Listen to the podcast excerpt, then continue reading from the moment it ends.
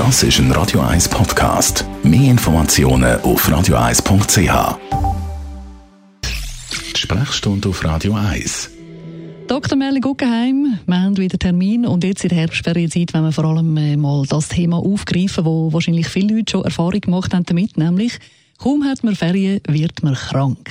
Ist das Zufall oder gibt es da tatsächlich einen Zusammenhang? Nein, das ist etwas dran, da haben wir wie für alle Sachen eine Bezeichnung, wenn sie mehr oder minder real sind. Man sagt dem Leisure Sickness Syndrome oder auf gut Deutsch die Freizeitkrankheit. Das ist ja so, dass Stresshormone in der Lage sind, sagen jetzt, krank werden zu unterdrücken, wirklich entzündungshemmend zum Beispiel. Und je näher die Ferien kommen, desto mehr Stress hat man in der Regel, desto mhm. weniger wahrscheinlich ist, dass man krank wird. Dann geht man in die Ferien, der Stress fällt ab und dann schaltet der Körper auf Erholung quasi und dann wird man krank. Das ist, ein, das ist eine Realität. Und es gibt auch das Umgekehrte, also die, die von den Ferien zurückkommen und dann krank werden. An was liegt das?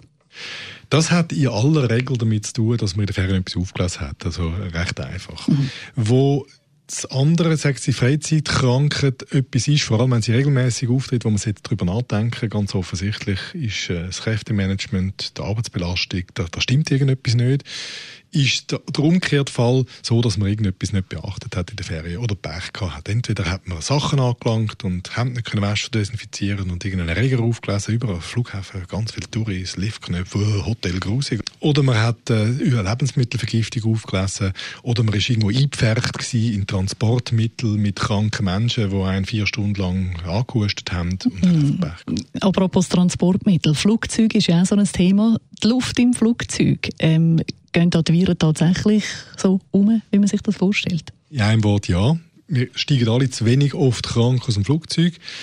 Ähm, aber es ist tatsächlich so, dass äh, wenn es Leute hat, die krank sind in einem Flugzeug, dass das in dem geschlossenen Raum kann zirkulieren Und ich habe irgendwann einmal einen, einen, Wandel gemacht. Ich habe die Klimaanlage nie gebraucht, weil mir alle gesagt haben, das ist eine Halskehre. Und mittlerweile brauche ich sie, weil das ist so die gefilterte Luft, die dort rauskommt, die macht, dass das, was ich einschnaufe, äh, oder einmal die Viren, die rumfliegen, dass die dort ein bisschen weggeblasen werden. Darum ist die Klimaanlage eigentlich unser Freund in einem Flugzeug.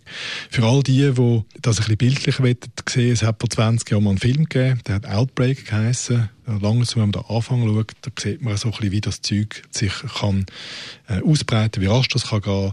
Flugzeug, Kino, Zug, wenn dort einer etwas Seriöses hat und hustet und macht, dann kann das einen Haufen Leute rundherum tatsächlich betreffen.